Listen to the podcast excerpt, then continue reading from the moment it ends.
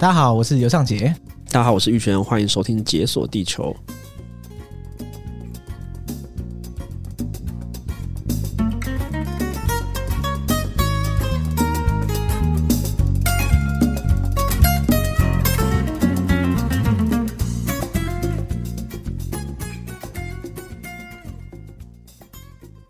哎，其实我我追踪你的粉专其实蛮久的，真的吗？真的。那虽然我很很羞愧的，就是我发现我也其实不知道你明天要办活动，但是 可是这是有认证的，没事，我开给你看。没事，我们这次比较低调一点。然后呃，为什么这次比较低调？没有，因为太忙了，我刚从泰国回来，所以这样，你意思是说这个活动准备不足的意思？不是这样的，准备还是很足，只是我们没有心那个怎么心力在做很大的宣传。OK，所以不知道这个活动应该不是我的错，就对了，绝绝绝对不是错。好好好，所以呢，这一次感谢你来参加这个，诶，我要讲什么？就是感谢你当来宾来跟大家说说伊朗，然后又说说西亚。好，应该不止说伊朗了。对，其实我们的这个口号就是呃，说说伊朗，然后分分为三个部分，一个是伊朗这个国家，然后中东这个呃中东这个区域，然后跟波斯这个文明。哎，不过你跟伊朗到底是怎么扯上关系呢？OK，这个其实就是说来话长，但我长话短说。呃，一开始对中东的政治有兴趣，后来只是看个每个国家，看过去之后，发现伊朗最有意思，伊朗最讨喜，伊朗最讨喜，然后最最因为什么最动态呃 dynamic，然后最有意思，也最迷人，所以我就对伊朗了解的比较多一点，比其他中东国家多一点。哎，说到这个，坦白说，我还真的觉得伊朗纵观在这整个区域中，算是。特色比较鲜明的国家，对吧？呃，讲难听点，就是多数的中东国家都是一个很单调强人政治，要么是皇室，要么是独裁者的状态。嗯，可是伊朗虽然说它也是威权国家，但它国内有各种不懂政治的派别，就让它政治非常有趣。那因为我自己本身是国际政治系的，所以就从这边入手。哦，所以所以你的。关联性来自于你以前读国关，然后对，然后是从重政治跟历史入手。当然，最近几年就是比较重视这个文化美术这方面。嗯嗯嗯，想必你我你跟我都受过这个中华美学熏陶，然后看到其他文化是特别美美妙，受到震撼这样子。对，就觉得啊会被容易被吸引。对，而且特别是波斯文化的美学，我觉得是特色鲜明，而且怎么说啊，就是。跟我们熟悉的东亚美学或是西方美学差很多。嗯，它有自己的特色。那本身也是古帝国啊，所以它融合一些古老的东西，然后加上自己开创性的东西，所以在即便在伊斯兰世界里面，也算是非常独特的一支。嗯嗯嗯。其实我们之前在《解锁地球》的节目上讲伊朗，大概讲了一两次吧。那我觉得伊朗，当然我自己是没去过了，因为未来想去，但是。对我来说，我觉得伊朗有趣的点就是说，他在他在这个区域中，他当然也是他是一个穆斯林的国家，但同时他也传承了是波斯的文化，所以我觉得这两个互相融合的过程中，我觉得是个很有趣的交汇。所以我不知道，像你关注伊朗、关注西亚、关注中东这个区域的时候，哎，你自己去过哪些这个区域的国家？嗯，除了伊朗之外的话，还去过土耳其，然后再是黎凡特地区比较多，所以包括黎巴嫩、以色列、约旦、嗯、埃及。那再往东点是这个突尼西亚。比较可惜的是，海湾那边还没有怎么去过，那只有在杜拜转机过，这当然是不算了。这个我也有了。对对对，所以主要还是集中在呃伊朗、土耳其还有黎凡特那一区这样子。所以你去这些地方的时候，主要都是以旅行为主。呃，其实。包括旅行，然后还有就是边旅行边写稿嘛，所以就算是一个这算是出差的一种，这样算是自由记者的状态，就是短短暂做几个月的时间。嗯嗯嗯，我我觉得相相对于其他国家来说，我身边的台湾人大部分对于不管是伊朗或是中东世界、西亚、北非这块都比较不熟一点。而且对他们的印象也是比较扁平一些，所以我不知道在在你，因为你毕竟你在经营说说伊朗，然后你在经营这些跟中东议题相关的自媒体的时候，你有没有碰过身边人对你在做的事情，或者对这个区域的国家有一些有趣的迷思？迷思吗？其实我觉得还好，主要是觉得他们做这件事情比较有趣点。那就我自己观察而言，我算是做的比较长期一点的，所以从创立到现在也应该有。五年的时间，那其实我觉得可以，就是做那么久时间，一个可能就是呃，我比较好奇心吧，所以我自己翻自己平常会看一些书啊，看一些推特啊，看一些什么东西，然后就把它分享出来给大家。其实你知道吗？做这种自媒体内容最缺的就是内容。所以如果你如果有持续一直在吸收新知的话，当然自然会有好的内容冒出来。当然，第二个就是佛系了。我其实也没有什么盈利，那就是偶尔录录广告节目啊，然后帮人家推荐书啊，这样也没有特别压力说。哦，我们今天每天一定要发一篇文章，每每天一定要发个 po 文，那压力非常大。那其实我们，如果你有在长期关注的话，你就知道，可能有比较多事情的话，就可能啊，每天都会发，连续发个三四天。对，没事的话就一个礼拜发一篇。嗯，对对，这个对可能很多以把自媒体当做职业的人来说，就是啊、呃、很难想象的，一个月发一篇的贴脸书贴文。对，因为不是自己没办法，因为有时候其实真的没什么事好讲，也不是没什么事好讲，就是你每天发还是有压力嘛。那其实我自己平常也有别的事情，也不会每天就是发一两。而且我其实，在发的时候会比较去重视呃非政治性内容，所以也不会发新闻，那就是发一些我自己看到的东西这样子。哦，你说你比较重视非政治性的内容？对，因为我觉得大家其实不但不在乎这个伊朗的国内的政治发展，或者是国内什么新闻啊，嗯、什么出的车车祸啊，然后或者是什么谁谁谁伊朗的行车记录器这样，对，或者谁谁有讲什么话，然后发生哪个什么侵犯人权的案子啊，这我觉得这都对我想带给读者的东西不是那么重要。我不想带给读者说去用不同角度去看待这个国家还有这个文明，所以可能会讲一些哦。呃，呃艺术类啊，或者是美食啊，或者是历史的事件啊，其实都是刚好看到了。有时候看到其他伊朗呃人在推特上分享聊某件事情，我就会也哦，把可能加上自己的观点，把它分享出来，这样子。诶、说到这个，我觉得蛮有趣的，就是那你就你的观察，你觉得来追踪你的粉砖或者来追踪你的内容的人，大部分他们关切的点，或者说他们他们想要听到什么，看到什么？其实我觉得我读者都还蛮充满好奇心的，跟我一样。然后我当然就是随心所欲，想聊什么就聊什么。那当然很有些就是高手在民间，然后就会可能指出我的错误啊，或者帮我补充啊之类的。那我觉得这可能是我获得最多成就感的地方，就是我抛出一个话题，有点像抛砖引玉的感觉，引起大家的讨论。对，然后下面就会冒出我从我想象不到的东西，所以我觉得就蛮有意思的。对，所以有时候你是任其发展的这种感觉。对对对对，开启话题。对，当然我们可以讲一个比较黑暗面，就是经常吵最凶就是以巴议题了。哦，吵最凶的以巴议题，你是说在你的？对啊，有时候还是会触及到这个议题嘛，然后下面就会站成一片。嗯、OK，所以以巴冲突对大家来说，应该说它的历史脉络的确也是比较复杂一点。我觉得可能就是我的读者特别喜欢吵，特别喜欢站这个议题吧，然后最后就会牵牵扯到什么哦，美国帝国主义啊，什么乱七八糟的，对对，就比较容易引起大家的情绪感，这是让我比较意外的地方。我以为大家会吵什么什么伊朗人权状况，伊朗政府很可恶啊，什么之类的、啊、这些，反正我觉得还好啊。对，反而是以巴更容易引起这个我的读者的共鸣。哎，仔细这样说起来的话，你的读者其实蛮 hardcore 的，就是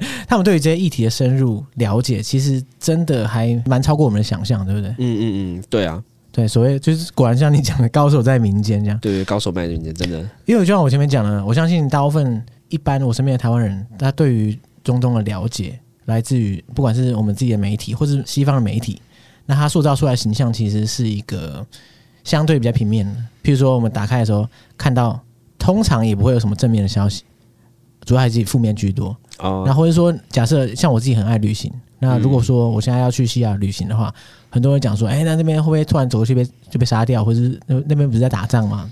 那所以我觉得，对于这种常见的迷思，我自己也在想说，为什么西亚北非这块区域带给大家这样这么多的负面的印象？一部分可能来自于媒体的关系，另外一部分可能是因为他们之间的地缘政治啊，还有这些历史脉络比较复杂。嗯，是这样吗？其实我觉得这就是牵扯到你吸收从哪里吸收内容的关系啊。如果你去这个地方，然后你之前就有看过新闻的话，那当然你对这个地方了解是很从媒体过来的嘛。那你都知道媒体他们有独特的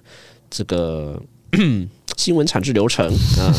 所以就会对，就是新闻制造业，那就会比较短、比较及时，然后也没办法告诉什么脉络。那如果你去那边看一些含金量比较高的书的话，嗯，那你对那边去那边之前就会有比较深的理解。那其实我觉得这方面在台湾出版社出了蛮多有趣的书。那比如说以巴冲突的话，就有几本讲从巴斯坦那边角度出发的，然后还有甚至是以色列历史学家自己写的，然后也相对客观。那也有从历史出发，比如说哦，有本书叫做《耶路撒冷三千年》，嗯，那就从这个耶路撒冷三千年历史一路讲过去。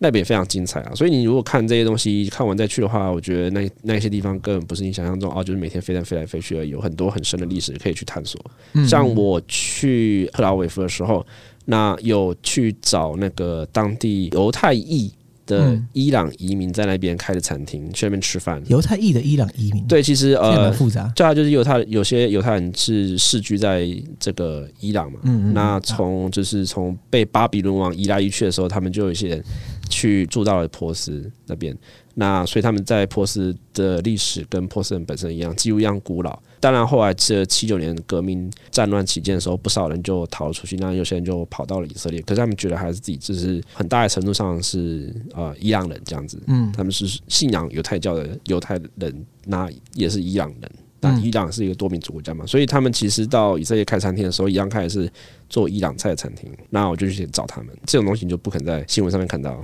对。就是在新闻上面，大部分的内容还是比较去脉络一点。我只是在想说，这个区域中的国家，他们的地缘政治状况到底是如何？当然，我知道这个议题很大，只是说，如果我们要快速了解这些国家之间的关系，跟他们之间的爱恨情仇的话，你觉得你会怎么诠释这一块？哦，你要我三言两句诠释一下中东地缘政治关系？让我斗胆的要求一下。那我觉得很简单，你就看看谁跟美国站在一起，谁不跟美国站在一起，就这样看嘛。那连美国铁杆盟就是以色列嘛，然后在外围就是沙乌地阿拉伯，然后还有一些国家。嗯，那跟美国对立的就是伊朗跟叙利亚。嗯，然后夹在中间可能比较暧昧不明的，就是包括那种伊拉克这种，就是谁也不想得罪，墙头草那样，也不是墙头草啊，就是因为你知道这个呃，美国是入侵国兼给很多赞助的国家，对，那伊朗呢跟自己有深厚的历史渊源，对，所以也列了不起，然后还有在中间，比如说哦，可能还有黎巴嫩啊，所以我觉得如果你要一眼，虽然说这个一眼以蔽之或者是一个简单粗略方法，并不是很理想，但大家可以这样看，就是谁跟美国好，谁跟美国不好。所以从这个就是他们跟美国之间的关系，这是一个很好去切入说他们现在目前国家跟国家之间关系的一个方向。当然要看议题啦，就是大方向也是这样看啦。当然还有比如说还有一些小议题嘛，有些地方性的议题可能就美跟美国没什么关系。嗯嗯嗯，那就看各自的在这个议题的立场，有很多不同维度啊，你可以从不同角度去切嘛。有宗教的角度，有民族的角，有族群的角度，有这个呃现实利益的角度，去各种不同的切法去看。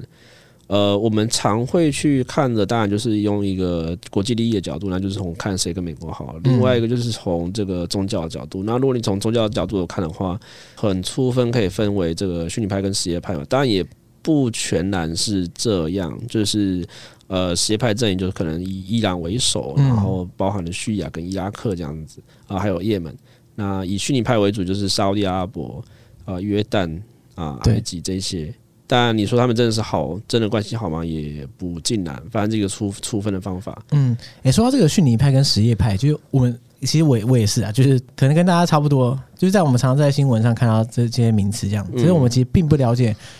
逊尼派跟什叶派他们之间的冲突来源跟他们的历史渊源是什么。嗯。当然，现实政治总是现实政治，然后他们引用就是一些古老的东西嘛。说我觉得所有政治斗争都是都是当下的，跟古代发生所发生的事情只是拿来做一个 reference 而已。那如果你要从古代算的话，那逊尼跟什叶派就是起源于这个先知穆罕默德，到底他归真之后，应该由谁继承这个穆斯林群体领导者的大位？那逊尼派。就觉得要用选的，那什叶派就觉得说一定要有先知的后裔才能担当这个重责大任，因此发生了冲突。呃，所以什叶派认为的第一个最正确领导者叫做阿里，那他刚好是先知的亲戚，后来娶了先知的女儿，他成为第四哈里发没多久，才短短几年又被呃杀害，被杀害。嗯，后来这个另外一个就是叫做雅兹德的人就。夺取了这个政权，然后要求这个阿里的两个儿子要服从自己的这个权威，然后两个就跑跑逃跑，然后逃跑被杀掉。嗯，反正就这样，因此结仇。对，所以这个从千年一千多年前他就已经，这是一个当然就是一个叙事任，叙事任就是让当你关系不好有需要的时候就会拿来讲嘛。然后你其实也当你关系好，然后也可以不提这件事情。对，所以主要还是说，呃，就像我说，所以所有政治斗争都是当代的。那如果你要说哦，比如说征求什叶派或逊尼派老大的话，那可能就是沙乌地阿拉伯想要当逊尼派的老大，然后伊朗想要当什叶派的老大，然后他们就会拿着故事来互相做斗争。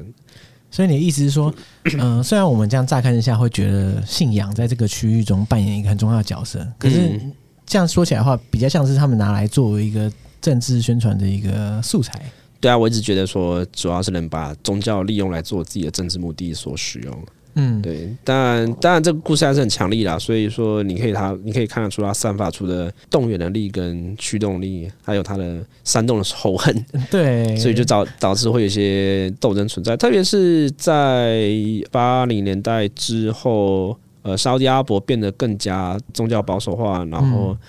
呃，在伊朗那边也变成这个一个圣权国家嘛，那就彼此互相激化这个的对立。那那这样的话，我想问就是说，哎、欸，毕竟你也去过很多这些国家，那有些这些国家是逊尼派，有些是什叶派。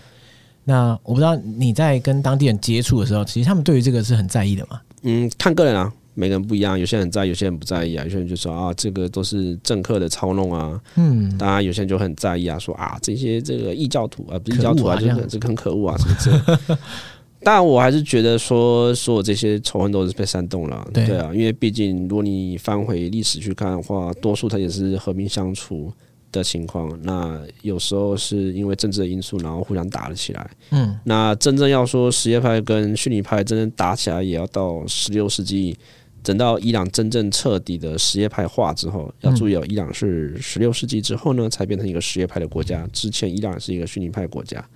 才开始有这些呃，什叶派跟逊尼派之间国家级之间的冲突。嗯，所以说他这些不管是逊尼派或者是什叶派之间的冲突，或是甚至是伊斯兰跟其他宗教的冲突，我们就是常常在各个区域间的事件中看到，就是被大家讨论。嗯，就譬如说，我相信很多人会解释以巴冲突。觉得他们就是因为不同的信仰，然后说啊，所以来干架这样。哦，我觉得这个这更是一个天大的误解。对，就是这以巴冲突，觉得是土地的冲突，就是到底谁可以拥有那一片在地中海东岸，然后这个南起黎巴嫩南部，然后一直到这个呃西奈半岛这一片小小的土地。对啊，犹太人觉得是他的，巴勒斯坦觉得是他的。对对对，所以只是说这个事件上，它当然很大，它的复杂的历史脉络这样。只是很多人会过度把它简化，就说啊，可能宗教不同啊，可能是怎样怎样，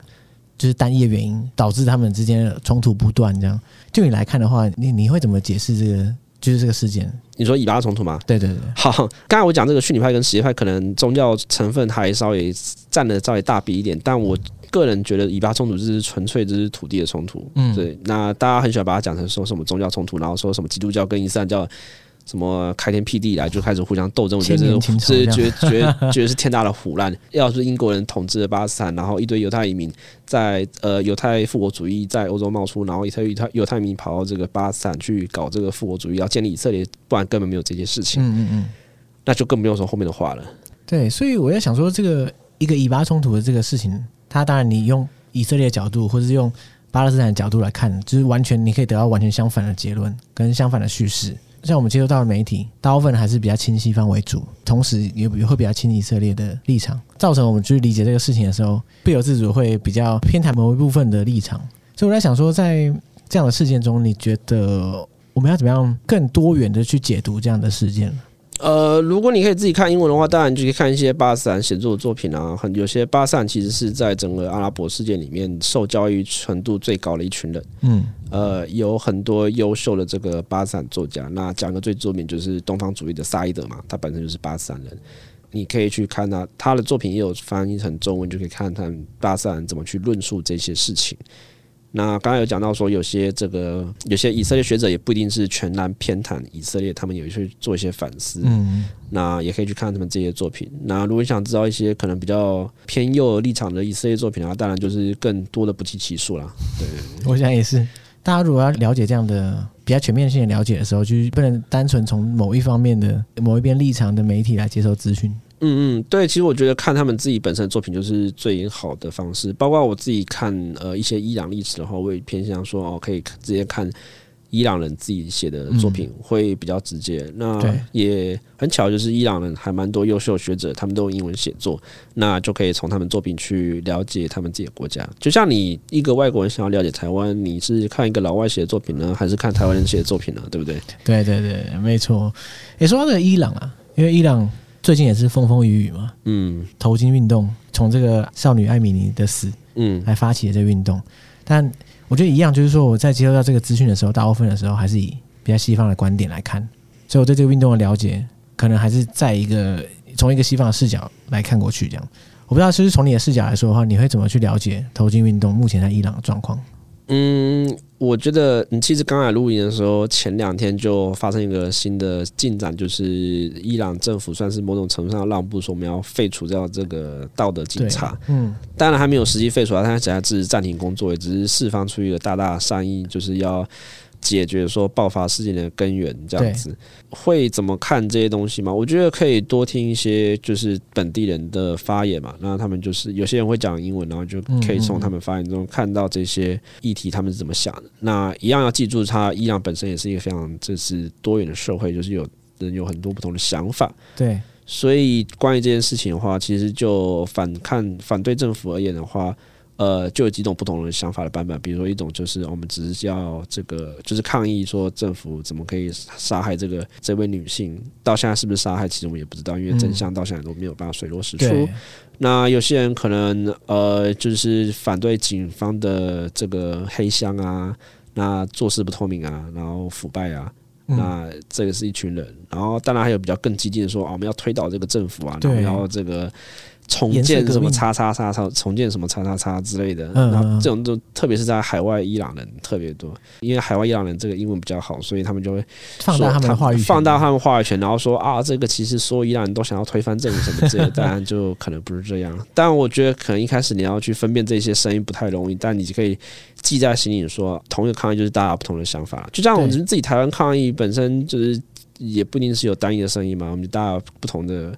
呃，诉求，然后只是在同一个口号底下这样子。对，对，我觉得这就是一个我我观察，就是这么多年来，我觉得一个吊诡的点，就是说，在每个不同的国家，它发生不呃任何形式的这种抗争啊、抗议等等的时候，因为大部分人你资讯会传到外面来，然后讲的最大声，一来是海外的这居在海外的这些人，嗯，的就是这个国家人，那二来就是说那些可能对外沟通能力比较好的人，那这些人要么就是可能。英文好，有比较好的社经地位等等，其实这些这些条件加持下，其实你会发现这些声音就很偏颇。嗯嗯嗯，对。譬如说，就以像像我从假设从西方媒体看到的伊朗头巾运动，你会觉得说，哦哦，大家看起来就是要觉醒的，要要争自由民主，然后怎样要推翻政府等等。可是这些声音很大一部分来自于就是这些比较本来就比较亲西方的这些可能住在西方国家的伊朗人，所以有时候我会觉得说，哇，天啊，那。这样我到底有什么办法可以接触到真正就是在伊朗比较广大的人的其他不同的声音？OK，我想一个判断标准就是说，看这个人到底是不是住在伊朗吧，这是最简单的判断。如果他是住，如果他是住在伊朗的话，就会比较接地气一点。我也不是说就是所有大家都分散，没有说一致共同的诉求啊。我觉得可能一个比较普遍性共同诉求还是说，呃，希望就是改善女性的待遇啊，然后终结道德警察在这方面不透明。呃，任意执法，然后贪腐这些令人痛恨的现象，因为其实很多在伊朗的这个女性都有被到了警察就是刁难过的经验，所以这一次为什么可以爆发出这么大的规模的抗议？那我个人其实也蛮意外，就是因为他们很多女性就真的是有这一方面的经验。嗯，那很多他们这个男性的家族同胞或是呃男性的同袍也愿意站出来。呼吁争取他们的权利。对，那呃，从西方的角度来看，当然就是说，哦，这些女生都想要这个支支持废除头巾令，这个就跟伊朗本地的角度其实是有落差。因为对他们当地的女性来说的话，压迫他们的事情并不只有头巾而已，还有什么工作权啊、教育权啊，很多问题需要解决啊。所以对他们说，就不一定是头巾这个问题而已。对，那但西方就会特别在乎头巾这件事情。因为头巾可能一方面是一个比较具象的东西吧，就是大家比较容易去共感，所以你视觉上就可以看得到。二来就是头巾这个东西在西方世界也是存在。那所以大家可能西方世界的读者比较可以 relate。对，其实我蛮同意，就是头巾这种事情还蛮象征性的，就是容易引起的共鸣。嗯嗯。那包括之前在法国也通过法律说，在公共场所一定不能戴头巾。嗯。那这是不是算是也算是某种的强制服装规定呢？对啊。就理论上、理想上，我们应该说你要穿什么，我应该都不能管你，对吧？嗯，就是你想要穿什么就是穿什么。那不管是强制戴头巾，或是强制不能戴头巾，都是某种衣着上的规定。那我觉得大家可能要多关心伊朗的部分，还是当地女性的这个各种情况吧，不只是头巾，不只是头上那块布而已，还有他们所工作所面对到的一些实际存在，或是这个潜规则之类的一些压迫啊，或是他们教育上所受的压迫，这些我觉得对他们来说其实也都是蛮重要的。哎，你刚刚讲到那个女性在伊朗其实受到的问题，不只单纯是一个头巾，它其实是可能是一个结构性的啊，在社会上受到很多面向的不公平的对待。像你，你去伊朗很多次，然后你也认识很多伊朗人，有哪些不公平的对待是你有观察到的？其实就是，如果你跟他们一些女性聊天的话，他们就会私下可能会跟你讲抱怨说，哦，他们本来想做这件事情却没有办法。像我一个朋友本来想说，哦，他想要当演员，那他其实有拍电视广告的经验。哦，这个从台湾角度来看，那当然就是很前途无限嘛，对不对？听起来很不错啊。你拍过广告，那你才进军演艺圈，好像也没什么问题。但他就说他并没有那么想要，就是前进演艺圈，因为他有很多限制。那他当然也没有具体跟我讲什么限制，那可能就是包括说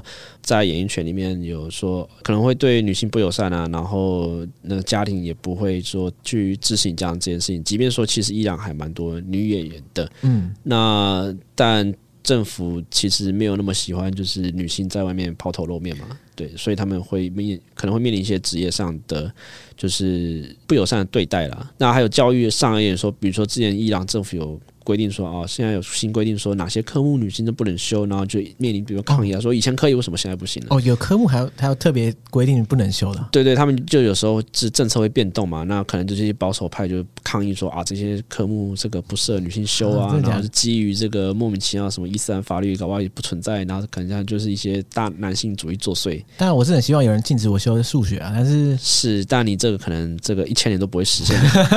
所以，他到底哪些科目女性不适合修啊？到底是？呃，好像有几个医医医科类别，他们就会限制女性不去不让女性去修这样子。那具体我也不太，医学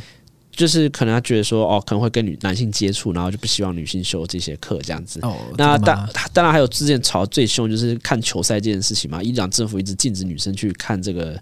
呃，这个足球赛，所以很多伊朗女性就是男扮女装，就想要女扮男装，不好意思，女扮男装想要混进球场。哦，真的假的？对，那后来这个 FIFA 好像扬言说，要是在你不让你在你再不让女性看球赛，我可能要吊销你的某个资格什么之类。然后这个后来他们想个方法，那不然让女性限制一区啊，你说分开看台这样子，分开看台，然后女性只能在这一区什么之类的。对，所以就是很多那种就是。哦，你想象不到，可能是他们拿出什么伊斯兰当这个理由啊，说啊男生女生不行，这一起做某件事情啊，或者说什么女性的这个欢呼声会是邪恶的，然后会引起男性什么？你说看足球就欢呼一阵，然后就引起男性的欲望之类的之之类的，反正就很瞎、很瞎到爆的理由。然后你这个你去翻古兰经，搞不好也找不到找不到理由。我相信古兰经里面应该没有讲到足球场会怎样。我不知道他们可当然就可能过度延伸解释嘛，或者一些大我我觉得主要还是这个男性主事。男性大男子主义作祟，嗯，然后可能就跑去翻古兰经，然后说哦，这段有讲说这个，可能我们就延伸出来，就可以这样解释什么之类的，反正就很胡乱。当然，核心的问题还是说，这个整个国家就是被宗教学的掌控的国家，所以才会经常发生这种事情。这样我讲起来，突然觉得蛮有趣的一点，就是说，因为如果说你大部分的事情规定可以从古兰经去一直衍生，然后解读出来的话，古兰经很像他的宪法。然后这些类大法官呃，没有没有传传统上，因为古兰经的这个解释是每个学者都不一样的，嗯、所以你要是今天不满意这个学者解释，你就可以跑到别的地方去找另外学者，然后他搞不好做出完全相反的解释，是完全有可能的。嗯、就是古兰经为什么伊斯兰教可以传那么远，就是因为在这个解释方面是。很宽松，然后很多变，嗯、就是你可以适应到不同的地方，所以它可以传传播这么远，它不是僵化的。对，怎么讲都通这样子。就讲怎么讲都通，就是你要这个。只要是学者，就是你受过一定训练，然后就有自己的一套说法，你就怎么讲都是通的。嗯，所以伊斯兰可以传那么远，但问题就在于说，如果你把它进入现代国家之后，你就要一套标准的说法，然后通行全国嘛，那你这就跟伊斯兰传统不符啊。对啊，就是哦，我国家说我要这样解释，全国都必须这样做，那这个跟伊斯兰过去数百数千年来传统是相违背的，对，所以才导致说现在有这么多抗争，然后国家居然拿伊斯兰出来。是当理由这样子。OK，就你旁观这场运动，艾米尼的这个头巾运动，你希望他怎么样收场？呃，我当然希望政府可以退让多一点，比如说公开调查结果，说为什么到底爱民死亡啊，然后废除掉这个道德警察，然后当然就是最好再能放宽这个女性戴头巾嘛。其实女性现在伊伊朗女性戴头巾，我觉得也是一个议题，就是是你从我们这个这个西方现或者现代化社会角度来看，就是伊朗居然还要。要求严格限制女性戴头巾是太糟糕了。嗯，但是如果你从这个保守穆斯林观点来看的话，伊朗女性戴的头巾根本是不三不四乱戴一通，就是很伊。我不知道你们看过伊朗女性戴的头巾，他们就用他们自己破斯的那种就是头巾，然后花花绿绿的，然后这样随便铺一下，然后前面头发还露出来。因为你平常看我们在台湾的一些印尼的移工，好了，他们就是只露脸，对他们真的只露脸，他们头发完全不会露出来的。可是伊朗女性戴的头巾经常是露出头发的。就是在从你保守穆斯林角度来看，这是乱戴一通。对，就是光谱的两端嘛。你怎么看对面？你就是你用你的解读方式去解读。就是像我去看的时候啊，怎么会需要戴头巾啊？对他们来说就是哇，你戴成这样还敢说你要戴头巾？对对对，所以如果你去问一些这可能更保守的穆斯林，他们就会觉得说，伊朗女性戴那头巾更是乱戴一通。对，像我觉得台湾跟伊朗之间的交集好像其实蛮少。就以你在作为一个台湾人，然后研究伊朗相关的主题。你有认识一些在台湾的伊朗社群吗？台湾的伊朗人大概一百人左右吧，然后他们都挺分散的，平常也不会聚在一起。呃，很多是来这边念书的学生，然后有些可能是因为体育交流过来的，或者跟我们台湾人结婚留在这边的。对，那其实他们都有各自自己的生活。根据我交流的下来的感觉是，他们都不太聚在一起，就是他们有自己自己的生活这样子。你意思是说，这个族群的那个凝聚力不是这么强？也没有，可能因为是人数太少的关系。如果你到 也是啊，全台湾就一百个人，好像也不能怎么样。对，因为如果你到美国去的话，那边就会特别多，特别是洛杉矶，那那边聚集了大概有八十万第一代加八十万，对，第一代加第二代伊朗人。那甚至有个地方，那个地方叫做呃什么德黑兰街的样子，然后还有一个专伊波斯文里面还有一个专门的词称呼那些人叫做 Tehranjos，就是洛杉矶的德黑兰人。哦、oh，OK，就是德黑兰结合洛杉矶。当然，我也可以理解说为什么洛杉矶聚集那么多这个伊朗人嘛。那第一个就是洛杉矶本身就很欢迎外来移民，所以洛杉矶有各种各式各样的人种。嗯、第二个、就是、也不是只有伊朗人多、啊，对，也不是有伊朗人多啊，台湾人也很多啊，对不对？那第二个就是洛杉矶其实跟德黑兰有点像，就是超级大城市，然后交通非常差，所以可能也许带给他们就是 家乡味、家乡味的感觉。哎、对，家乡味的感觉。所以如果你有机会去洛杉矶。看的话，可以找到一区那边有特别多的伊朗人在那边，嗯，他们甚至有自己的这个音乐电台，音乐电台，对对对，就是包括这是从革命之后，整个伊朗的流行音乐就往洛杉矶移动。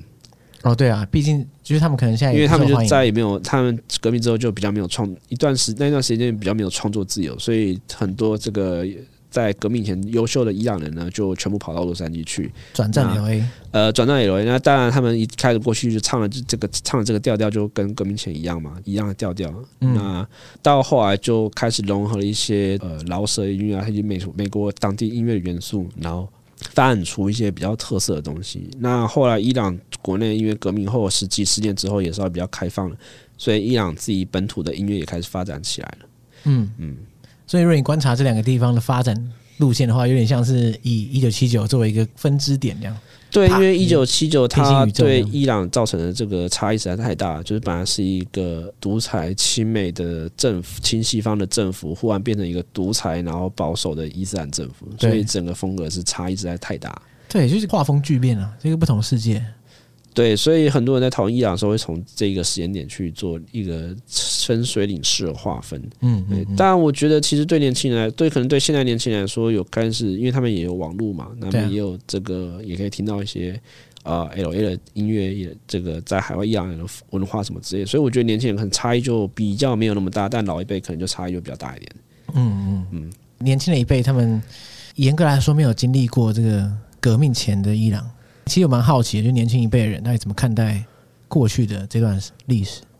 呃，你说革，他革命吗？我觉得其实你只要问任何跑出伊朗的伊朗人，都会就就会发现他们不太喜欢他们政府。那其实我个人觉得说，呃，伊朗政府最大的问题还是说，呃，意识形态太重，以及管人民生活管太多。OK，对，所以导致很多伊朗人都不太喜欢他们的政府，那他们都很庆幸可以逃出来。其实我这次去泰国的时候，遇到一个 遇到一个逃逃到泰国逃出泰，然后他也是逃到泰国，然后他说不想再回去伊朗了，这完全可以理解啊。如果你的政府每天对你干涉来干涉去，然后还要关关心你穿着，这都二零二二年了，还有还有政府要关心你穿什么的话，你就可能也不太喜欢这个政府嘛。对对，那就更不要说这个制裁什么之类的。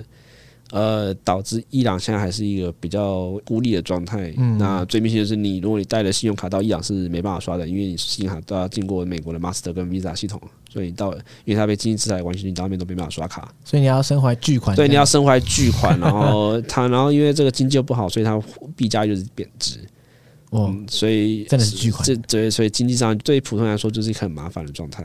哇！当然也有人认为说啊，事情四十年来都这样，那我们伊朗还是好活得好好的，没差几年这样子，也不是就是已经是可能躺平的状态。对，当然我觉得，当然我个人是希望说这个现象可以早日画上句点，就是伊朗跟美国解决这些纠纷，然后伊朗重新这个回到国际正常国家的行列之类的。对，当然这个就不是一个一时一会可以解决的问题啊。对啊，因为毕竟它牵扯到太多复杂的。就是政治因素这样，那不管是跟美国、跟周边国家，甚至跟中国或是什么其他各个不同的国家，还有他们自己国内的问题。对，然后刚刚有讲到说伊朗跟台湾有什么不一样的话，可能我觉得这点也是可以大家思考，就是因为在我们台湾就觉得很亲美啊，就是哦美国好棒棒，然后 呃我们可能还整体社会是比较亲美一点而已。可是，在伊朗那边的话，因为历史脉络是完全不一样的，然后要像台湾这样这个。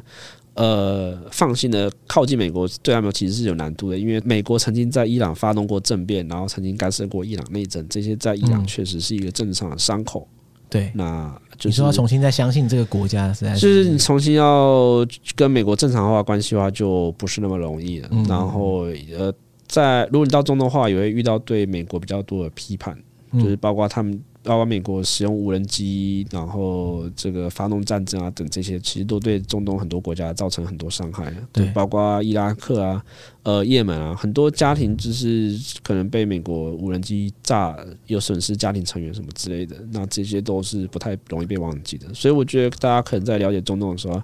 可以多从他们视角来看，说其实世界上并不是啊这个。呃，非黑即白的状态，就是美国一定好啊，然后中国一定坏啊，所以中国反而那边只是一个比较次要、比较一个次要经贸角色。对对，那美国也并不是这么做的时候是好事情，在那边 做了很多这个 可能道德上不太光彩的事情。对对，然后以及包括说啊，这个以色列问题方面，这个美国所这个高举的道德标准，只要到了以色列面前，全部都是转弯的状态。对对对对，没错。我就讲到以色列议题的时候，难怪你觉得你。粉砖下面也会站成一团嘛？我可以完全可以想象啊，毕竟你不管是什么立场来解释这个事件，其实太多可以引发争议的地方，对啊，所以就我自己对中东并不是特别有研究的人，当我在看这些不同的国家的时候，我就觉得哇天啊，这些这些历史脉络实在太复杂，而且他们之间的关系就是真的不是一时三刻可以说出来。就像我们现在录了好半小时、一小时的音，也不是，就是我们只能真的是说到皮毛中的皮毛。对，对啊，其实我觉得没有关系啊，反正就是我们就抛砖，也这样是抛砖引玉，然后吸引大家吸引大家好奇心来看。我觉得中东这个地方，不管什么时候看它，都是一个非常有意思的地方。嗯、那它会有这么多的冲突跟战乱，也是因为呃有很多呃复杂因素在里面，包括说国际政治利益啊，然后以及这个鄂图曼土耳其帝国瓦解之后。的民族利益分配分配出了问题啊，嗯嗯嗯，然后宗教啊什么这些，我觉得这所有这些因素都扮演了某种程度上的角色。你不可以说是说这些因素没有占有，完全不重要。呃，当然不是这样的，他们都扮演在不同的议题当中扮演不同的角色，所以很多层次可以去分析。那当然拿就拿。大家最喜欢聊的这个以巴议题来讲的话，就自然也是一个这个一样一样的这个事情嘛。那我觉得大家如果可以呃细看的话，当然就要分清楚说哦，谁是什么东西啊，然后他们之间是不一样的。就比如说一个很简单，就是你不可以把这个犹太人跟以色列人画上等号，嗯，类似这样。对，以色列人是以色列人，犹太人是犹太人。对，全世界有好几万有几万的犹太人，他们都不拿以色列护照，住在不是以色列的地方。对。那他们想的可能也跟以色列政府想想要想讲的也不太一样，嗯，类似类似这样，我觉得这是一个很好的视角，或者是像比如说伊朗人啊，也不是每个都是波斯民族，他们之中有突厥人，有库德族人，有阿拉伯人，还有犹太人。那他们都住住在这伊朗这个国家几千年，所以他们都被叫做伊朗人。所以很多很多眉眉角角，我觉得大家都可以从在了解这个地方当中去去把它细分出来啊，然后去更了解之中细微的差别。对，这样你就不会就是从一个非黑即白的角度去看这个地方。对，那所以如果我们的听众想要就是在各个方面更切入这个地方的话，是可以考虑来听一看你的你在一课精选上面的这个课程。大家有兴趣的话，欢迎可以去一课精选上面去听我录制的节目。那我会在那边讲述关于更多这方面的一些内容。当然有更多时间的话，也欢迎大家就是到书店去。今天其实讲到一本书啊，就是什么《耶路撒冷三千年》那本书，我觉得特别好看啊。这本书我也是经过很多次，很想很想看，可是好厚啊，就像你经过我粉钻一样？对，我有追踪，但是 对，我相信很多人会觉得哇，看书感觉负担很大。说实在的，就是每一本都蛮厚的。所以大家如果啊觉得自己啊生活很忙，没有时间看书的话，当然到一刻精选去听你的中东发展史关键二十四讲。那我相信大家 Podcast 节目听到现在，应该很熟悉这种用听的方式来吸收各种不同的内容啦。嗯嗯，所以大家有兴趣的话，我当然相关连接就是这个中东发展史关键二十四讲连接，我会放在 Show Note 里面，那还有贴文当中啊，大家可以自己看一下内容，而且还有试听，觉得非常棒。其实这点我觉得非常好，就是说你你可能要参考一个系列课程的时候，我觉得有没有试听其实蛮重要。没错，对啊，完全同意。没错没错，然后当然我们这次也有这个解锁地球的特殊回馈价格，反正相关的资讯我一样放在资讯栏里面，大家自己看一下。其实我觉得一刻精选这个平台，我自己是觉得蛮不错的啊。我觉得听一刻精选上面的内容就很像听 Podcast 一样，只是差别我觉得在于说。因为一课精选，它是不只是讲这种历史、地理、人文相关，它其实在绘画、音乐啊、艺术赏析、心灵疗愈啊，或者什么健康养生之类，其实真的是你想到的领域，它都合作不同的大师、不同的专家、不同的对这个领域有钻研的人，在上面开设课程。那这些课程其实都一样，就是跟 Podcast 一样，是用声音的方式呈现。我觉得差别是因为他们是可以把它包装成一个有架构、完整的内容。就像我们现在讲了一小时，只能说抛砖引玉，就像你讲的这个入门啊。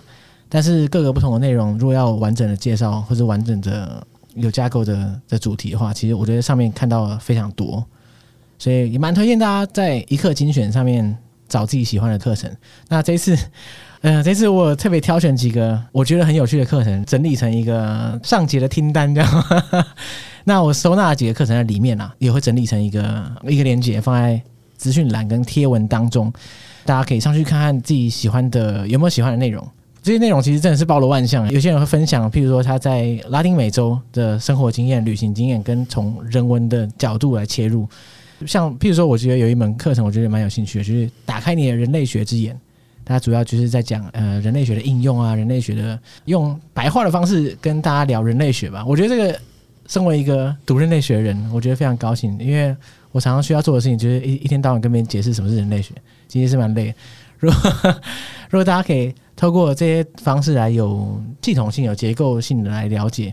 各种不同的主题的话，我觉得应该会是蛮有趣的一种一种管道。这样，那刚刚提到这个就是关于我的个人听单这个啊，那我因为我把这个相关推荐的链接放在 Show Note 资讯栏里面嘛，那这些链接其实会导流到那就是下载一刻精选的 App。那只要透过就解锁地球这边的专属的这个连接导流到那边去之后，下载就可以得到就是每个我们推我们在听单上面推荐的课程的折扣红包。那所以呢，大家就是点的时候不要吓到，就 是就是透过这个连接下载 App 之后啊，就可以自动获得解锁地球专门折扣啊。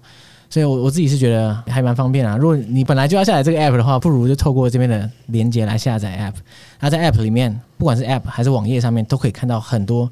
真的是多到数不清的好几百个不同的内容、不同的课程，那也包括了我刚刚讲到的我自己个人推荐的那几门。那大家有兴趣的话，都可以在上面来浏览。今天现在非常感谢你，非常感谢你来节目上讲关于伊朗的事情。虽然我觉得你这些主题，你好像讲了大概两百多遍，没有，不会。我觉得每次讲都有新的感受。真的假的？那你这次新的感受是？呃，我觉得新的感受嘛，我觉得可能有些观点就是用不同的方一样观点，但是用不同的方式，更有趣的方式去讲这件事情。对对啊，诶，应该说就是每个事情重复讲的时候，因为毕竟时间也经过了一段了，那我觉得你自己在当中应该体悟也会改变，加上当然有些时事也是在与时俱进的，譬如说，就是这个投进运动的事情。对啊，其实就像投进运动这件事情，我觉得之前都觉得它不太可能发生。嗯，有时候我觉得可能伊朗这个国家像是一滩，就是大家都躺平了，然后也没办法，就是觉得事情都很难改变。然后当当你这样想的时候，才发突然爆发出来这件这么大的事情。刚好与此同时，就像中国爆发了这个，对对对对，呃，一些一些一些事情，白纸革命嘛，人家说白纸革命嘛，对，然后就是你觉得啊，中国人就是奴韭菜啊，奴性这么重啊，绝对不肯上街反抗的时候，他们就这不是来的吗？啊，这这不是来的吗，对不对？就是有觉得就绝对不要，就是可能对某件事情就说哦，都是这样一一一一直都会这样啊，不可能改变什么之类，其实是这是最大的错误啦，就是有永远都有可能改变的情况。对，没有什么不可能这样。对，所以我觉得大家最重要就是保持好奇心，然后保持一颗谦虚学习的心。嗯、就是不管是认识中东也好，或是认识其他国家地方也好，我觉得都是最重要的。好，那就感谢你花了那么多时间，可以跟我们说说伊朗，真的是感动。啊，谢 谢谢谢，好，谢谢这个解锁地球。没错，那感谢大家。那大家如果还有兴趣再了解更多伊朗的话，当然追踪说说伊朗。还有到一刻精选上面搜寻，你应该也是可以找到更多相关的资讯嘛？对，没错，欢迎大家就是呃到这不同的地方搜寻到我的足迹。对，要搜寻到你应该没有那么困难。好，应该不需要我教大家。谢谢，谢谢大家，谢谢大家。好，那大家拜拜。好，拜拜。耶。